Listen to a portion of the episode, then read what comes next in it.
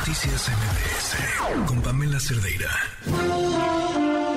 Estimado público, antes de iniciar con nuestro show, les recordamos que está completamente prohibido usar cámaras de video, cámaras de gases, cámaras de autos, tablets, cubrebocas, porque no me lo recomienda. mascarillas, ¿No sirven las mascarillas? credenciales de lector falsas, Dan asco, güey. computadoras y sobre todo, queda estrictamente prohibido alimentar a nuestros invitados. Circo Liceum, el lugar donde se enfrentan la razón y la nación. ¡Comenzamos! Advertencia. El siguiente segmento no es presentado por nadie en todo este programa. Hoy nos acompaña alguien que ha sido noticia últimamente, pero que hoy tengamos la oportunidad de platicar mucho más allá de su cargo, mucho más allá del lugar que es muy importante donde llegó, pero sobre quién es, cuál es su historia, cómo empezó esto y, y qué tiene que decirle a todas las generaciones que hoy nos escuchan. Eh, de magistrado Ciel Baena, ¿qué tal? ¿Cómo estás? Pam, pues contente de, de estar de nueva cuenta contigo platicando esto que, que como bien lo señalas ha causado eh, polémica, pero sobre todo historia para nuestra población LGBTIQ+.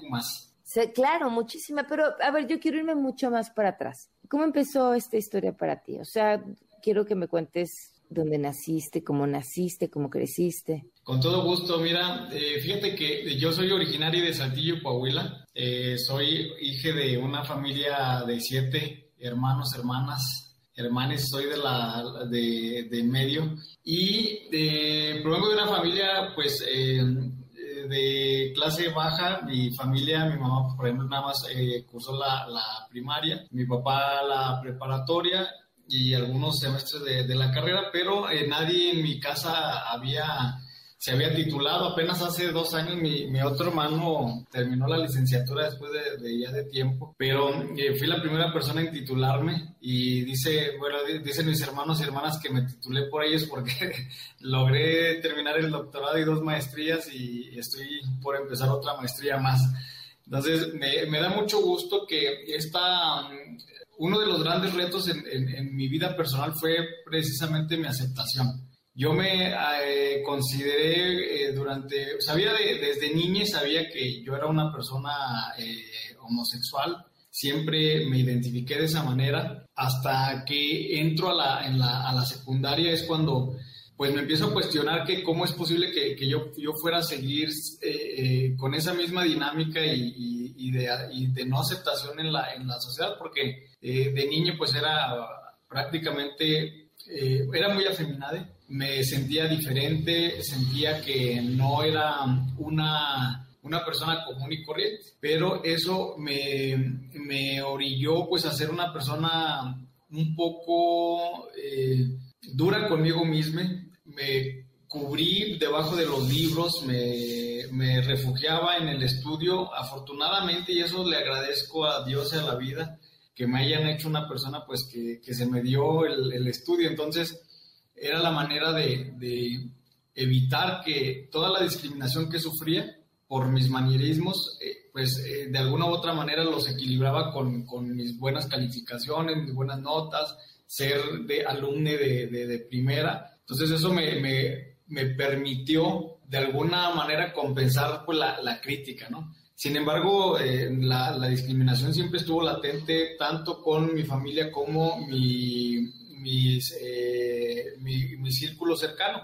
Hasta que entro, te entro a la secundaria y digo, tengo que hacer algo, o sea, no puedo seguir así, yo no me aceptaba, en ese momento me recriminaba porque yo era así. Y en secundaria es cuando retomo en segundo año, precisamente dije, va, voy a cambiar y le pedí a mi mejor amigo que me apoyara, a, que si hacía algún ma, un manierismo, una mueca, o me sentaba de alguna manera, pues me lo dijera para yo ir yo ir mejorando y verme más masculino. Incluso empecé a tener novias, la verdad es que a mí me gustaban los chicos desde siempre, pero eh, empecé a tener novias para tratar de darle gusto pues a la, a la, gente, ¿no? Y es la manera en que fui construyendo una doble personalidad, que en mi interior me, me sabía yo una persona homosexual, pero en mi forma de ser me asumía una persona heterosexual, me comportaba muy varonil, trataba de, encajar con, con, la, con la gente, hasta que entro a la, a la carrera, cuando ya dije, caray, esto me es muy difícil y, aunque ya no, no decía que yo era homosexual hasta la prepa, hasta la carrera, segundo, tercer año de, de la carrera es cuando acepto públicamente que pues, soy una persona gay. Entonces ahí es donde yo me descubro eh, como una persona libre en ese sentido cuando lo comparto y cuando lo externo. Y lo externé porque, bueno, ya, ya la gente se, se daba cuenta y empezaron a, a, cuestionarme y a criticarme porque decidí participar en la sociedad de alumnos, contender por la presidencia y empiezan a, a hacer estos comentarios, a que se rumoraba que yo era gay, etcétera. Entonces, cuando decido salir de closet, dije, bueno, porque después esto me va a afectar más en la campaña y afortunadamente me, me fue bien, o sea, supe utilizar estos, estos eh, argumentos de discriminación en beneficio de la campaña, ¿no? Y eh, lo hice en un, precisamente estando en campaña y en un concurso de derechos humanos donde escribí una, un ensayo de, de, de lo que sufre la gente de la población LGBTIQ más al no aceptarse y, y, lo enfoqué más en mi, en mi familia y gané el primer lugar de ese concurso, lo hice público y eh, pues fue un revuelo porque cómo era posible, ahí decía la gente y mis contrincantes, cómo era posible que una facultad tan conservadora pues tengamos a un presidente de la sociedad de alumnos homosexual, pero pues afortunadamente gané. A ver, te voy a frenar tantito aquí. ¿Qué pasaba con tu familia? Mira, en, en caso de mi familia, desde, desde mi infancia, mi familia pues no, no me aceptaba, ¿no? Mi mamá era, era muy dura, eh, mis hermanos y hermanas eran también bastante duros eh, conmigo. Y pues había mucha crítica, había mucha discriminación, eh, pues, términos peyorativos. Y tuve que tolerar durante mucho tiempo esta discriminación en mi casa. Hasta que entro, te digo, en la secundaria fue cuando trato de, de, mejorar, pero pues mi familia me sabía todo desde, desde siempre y no había tolerancia hacia mi persona. Y es cuando en la carrera que salgo públicamente del closet y luego la nota la hicieron, la subieron a, a medios de comunicación, a periódicos y hubo molestia de ahí de, de, mi mamá y de algunos de mis hermanos que cómo era posible, cómo había atrevido y empezó un poco más la, la molestia y comienzo a salir con una pareja y todavía se molestaron mucho más. Entonces llegué, llegó un momento en que ya tuve un, un problema ya, ya mucho más allá de, de, las palabras y ya hubo más agresión hacia mi persona y decidí salirme de mi casa. A mis 18, 19 años más o menos fue cuando me salí de mi casa y dejé de hablarle a mi familia Muy durante... joven. Sí, me, me, de hecho pues me fui a vivir con mi pareja porque él, él, sabía que toda la situación que estaba viviendo yo en mi casa de discriminación y de, de hostigamiento y de, de de maltrato y me fui con él y fue como que mi, mi, salvación. La verdad es que yo creo que tomé una buena decisión, porque yo ya no podía permitir eh, la crítica hacia mi persona y pues que fueran comentarios pues lastimosos de maricón y, y joto y, y, tú eres una mujer, una niña. Entonces en mi propia familia yo lo sentía mucho más duro, ¿no? ¿A quién en tu familia le costaba más trabajo? A mi mamá. A mi mamá definitivamente, a mi mamá le costó muchísimo trabajo aceptarme pero cuando decido irme de mi casa, eh, tuve por ahí un pleito previo, del que fue el que, de la gota que derramó el vaso. Me salgo de mi casa y mi mamá me, me trata de detener y me llorando, pues me dice que no me vaya, ¿no? Yo la verdad yo había tomado mi decisión, me retiré, no les hablé durante seis meses y regreso a visitarlos porque ya no quería regresar a vivir con ellos, la verdad. Y regreso nada más a saludarlos porque yo ya me había, ya lo había superado esa parte y te lo comento, te lo comparto, me cambiaron a la familia, de cuenta que yo decía, ah, caray, ¿dónde están todos los que, los comentarios que me hacían?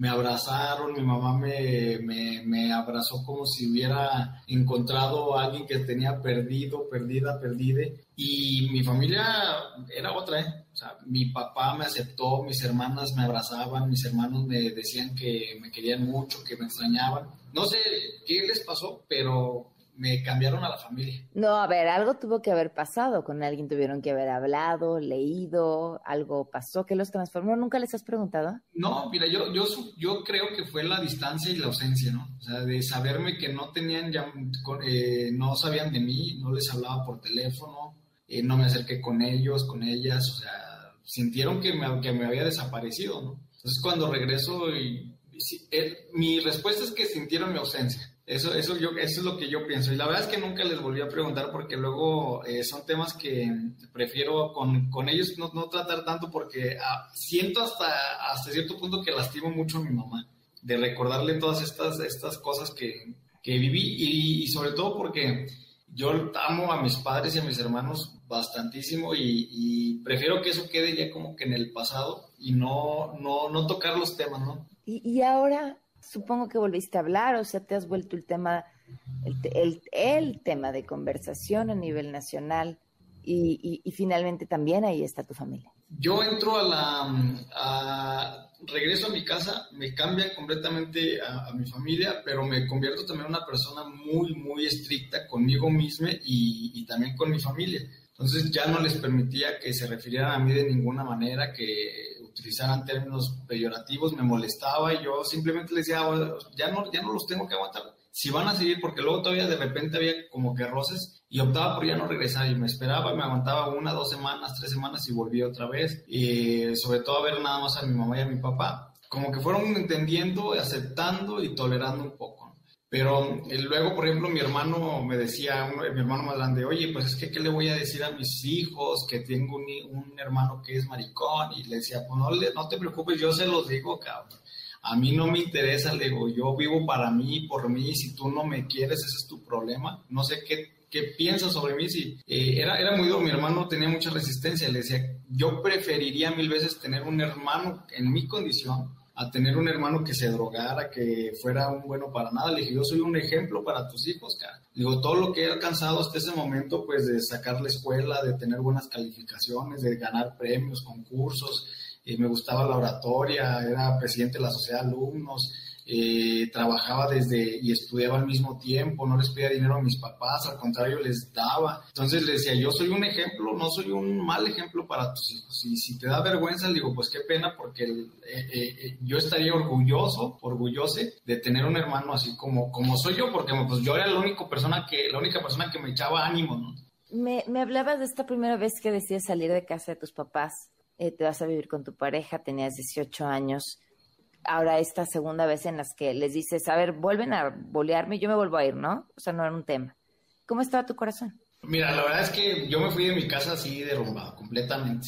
O sea, yo no, yo tuve, mmm, a pesar de que en la secundaria ya me había aceptado, porque en un retiro espiritual que me transformó, que me sirvió mucho, en el que me perdoné y me acepté en lo, en lo individual, en lo interior, pero no en el exterior. Entonces, en el interior sí me aceptaba, me quería, pero eh, mostré otra personalidad para poder encajar y para poder seguir adelante, porque me criticaban mucho, la verdad, o sea, me decían mucha, eh, me señalaban bastante, y, y, porque la verdad es que yo sí me sentía mujer, cuando era niña yo me sentía mujer.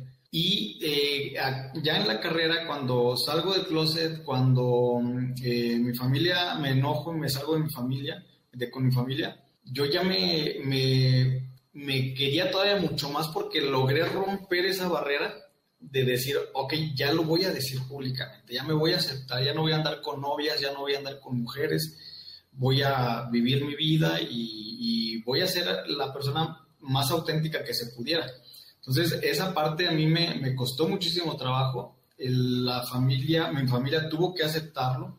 Y la verdad es que ya, ya mi, mi, mi, mi propia fortaleza los fue moldeando un poquito a, a, ellos y a ellas y a entender que pues yo ya había decidido, o sea, ya, ya rompí el, el, mi techo, ya el problema era para, para, para mi familia, ¿no? Entonces, yo creo que esa, esa es la parte que nos cuesta mucho a la población LGBTIQ+, el, el aceptarte a ti mismo. Ya una vez aceptándote a ti mismo, lo demás es mucho más sencillo. ¿Por qué? Porque ya no te permites, ya no permites que los que están a tu alrededor te hagan daño. O sea, por ejemplo, ahorita en redes sociales me han tendido, me han eh, mensajes homofóbicos, transfóbicos, y la verdad es que, digo, ya me los dijeron muchísimos años, ya me los dijeron, ya me los sabía de memoria, ya no me, me, me, me, me lastiman, ya no me hieren. ¿Por qué? Porque durante muchos años los toleré, durante muchos años los viví de, de, desde mi propia familia, pero ya cuando me acepto y me quiero y me amo y, me admiro, entonces digo, pues ya, ni modo, entiendes que la gente pues no me conoce. Vamos a una pausa y volvemos.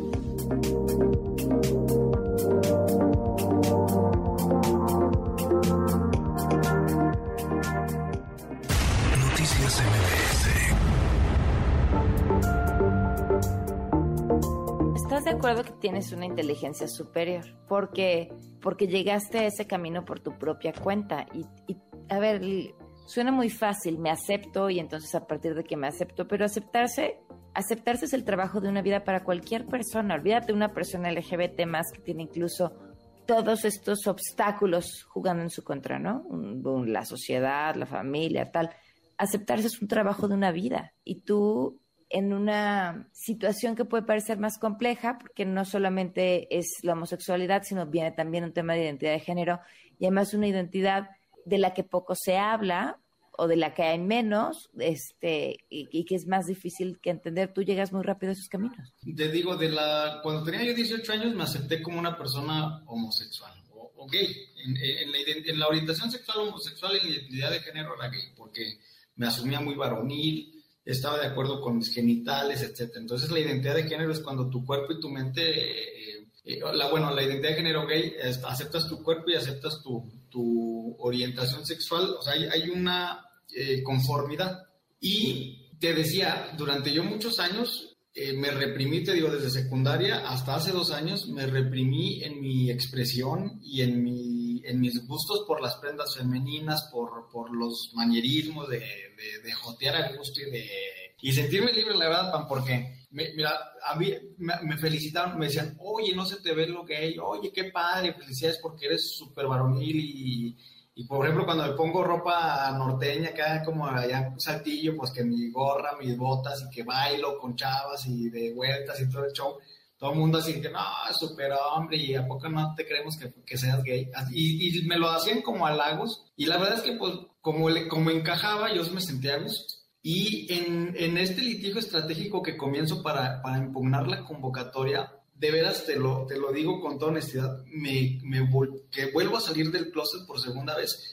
Me siento hoy, desde hace dos años a la fecha, otra persona. Otra persona porque ya no me tengo que limitar. Ahorita traigo tacones, me encantan los tacones, eh, traigo los labios pintados, tengo mi bandera acá atrás, no me da pena estarla mostrando.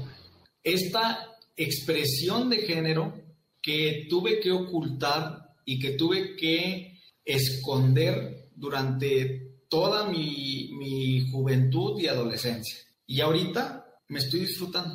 Ahorita me siento una persona plena. Ahorita digo, soy una, una persona no binaria, porque también pues esa aceptación es, de, diario, eso, eso es muy difícil porque tú lo dices, lo he ido construyendo, pero eh, también la identidad de género es fluctuante, es cambiante, no es, no es, es, estática para siempre. Entonces, yo me asumo una persona no binaria de hace dos años para acá y, y me permitió también cambiar mi expresión de género. Me permitió una libertad actual y, y ahorita lo hago y hasta me, hasta me, me, da gusto que me digan, ay, es que los zapatos abiertos, los tacones abiertos no van con falda o con traje. ah, me vale, pues estoy rompiendo el estereotipo, que no voy a romper un estereotipo, de un estereotipo social que no rompa un estereotipo de moda.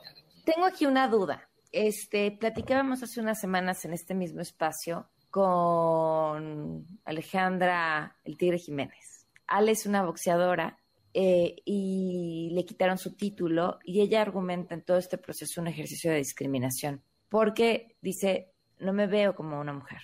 Entonces es una mujer de un metro ochenta, más o menos, muy fuerte, este, de manos muy grandes, muy musculosa. Entonces ella decía, me di cuenta que en los promocionales a mí no me sacaban porque yo no me veía como una mujer.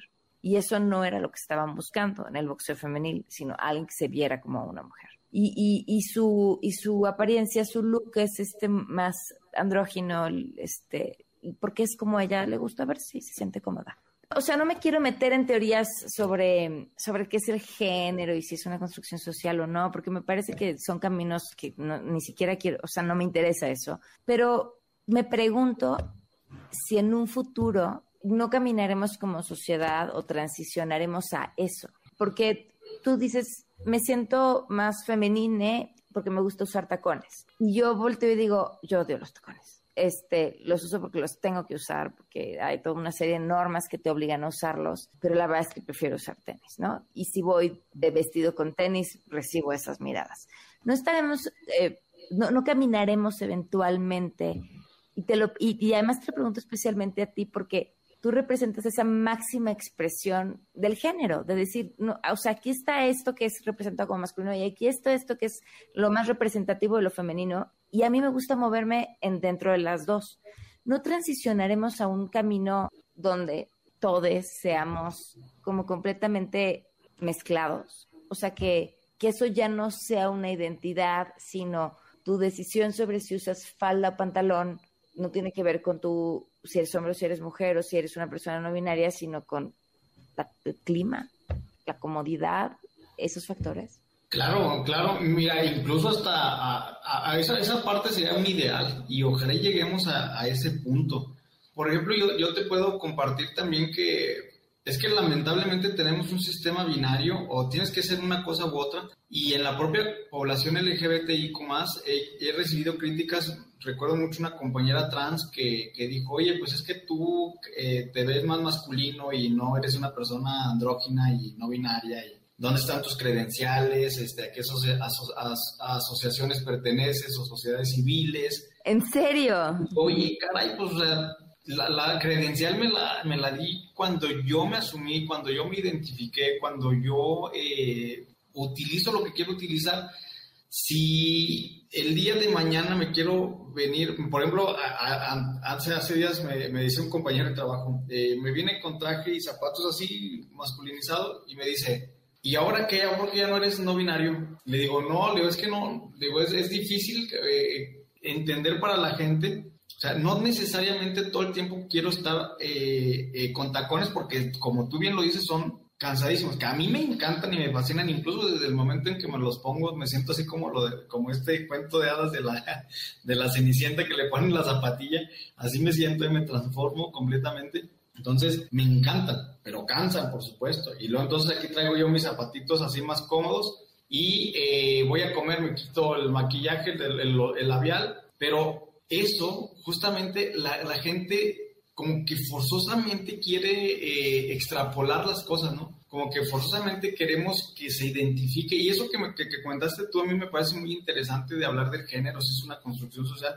Ayer recibí una llamada y me decía una persona, es que explícame qué es lo no binario, explícame qué, qué es lo queer qué diferencia hay.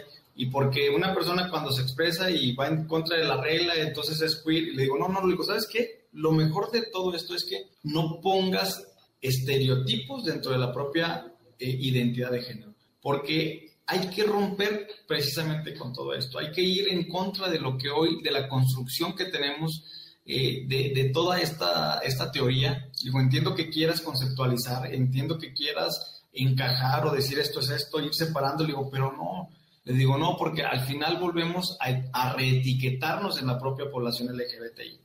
¿Qué se entiende por trans, por transgénero, por no binario, por queer? Y, decir es que tú eres así. No, no, no. La identidad es personal. Déjame expreso. Si hoy quiero andar de hombre, lo ando, o ando. Si ando de mujer, ando de mujer. Si quiero ponerme una peluca, la traigo. Si me quiero dejar crecer el cabello o traer barba, con, digo, déjame, o sea, vivamos libres. No etiquetemos, digamos, esto es lo que debes de ser. Si te, si te identificas no binario, debes de ser así.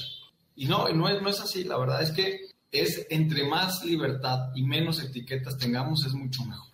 Creo que le diste en el, en el punto clave un tema, ¿no? Esta necesidad de decir a qué parte del LGBTTIQ más presentas vuelve a ser de cierta forma encerrar, no ya en un sistema binario, en un sistema a lo mejor donde hay 5, 6, 7, 8 opciones, pero pareciera que para entender necesitamos encerrar y, y, a ver a qué círculo perteneces y qué tan dentro de ese círculo, qué tan purista dentro de ese círculo perteneces para ver si sí o si no. Me, parece un punto interesantísimo. ¿Qué te, qué te gustaría decirle, o sea, la, a las personas que hoy nos están escuchando, que están en ese camino por, por aceptarse, por entenderse en la letra que estén, en el círculo que estén, en, lo que sea que se identifiquen, que estén luchando quizá con su familia, que estén eh, luchando con su entorno y que estén luchando con algo que, que me parece que que tu posición lo hace todavía más potente. Con, te iba a decir, mientras te escuchaba, me dice mi hija, hay que ser como Barbie, sé lo que quiera hacer, ¿no?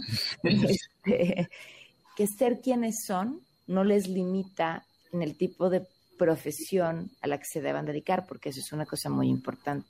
Porque puede ser magistrade o puede ser eh, maestre o puedes ser, eh, ¿cómo le llamaríamos? Doctore, o puedes ser, o puedes ser este artista o puedes dedicarte al espectáculo, o sea, puedes ser eso, lo que quiera que sea y eso no, tu identidad de género, tu orientación sexual, siempre, o sea, no tiene que definir esa otra parte de tu vida porque, porque pues el abanico es inmenso para todas las personas, ¿no? ¿Qué te gustaría decir? Mira, eh, compartirles eh, mi, mi, experiencia a la, a la, población, no solamente LGBTI, como sino en general, ya bastante nos ha costado a nosotros aceptarnos a nosotros mismos como para todavía cargar la, el comentario, el estereotipo de la, de la sociedad mayoritaria que cree que, que debes de ser de tal o cual manera, nos hace, nos hace, nos, nos hace eh, entrar en una represión que incluso llega al, al, a la depresión de, las, de nosotros, ¿no? Donde no, no, no somos personas auténticas y nos estamos cuestionando día con día por qué o queriendo darnos una explicación. Yo les, les invito a, toda nuestra población que, que respetemos. Eh, antes yo usaba mucho la palabra, que, la, la palabra tolerancia, pero no es de tolerancia, porque puedes tolerar sin aceptar. Yo creo que es de respeto y el respeto está mucho más puro que la tolerancia porque eh, no, no cuestionas a la otra persona. No tienes por qué cuestionar a alguien más en, en cómo decide ser. Y yo el mensaje que le mando a, primero a la población LGBTIQ más que, que, vivamos una vida libre. Nos ha costado muchísimo tiempo eh, entendernos y el mensaje es aceptémonos, querámonos, valorémonos a nosotros mismos. Eso es el principal reto. Eh, antes de querer encajar, antes de querer, eh, eh, querer gustarle a las demás personas, amémonos a nosotros y eso nos va a permitir andar un, camino más, más, más sencillo.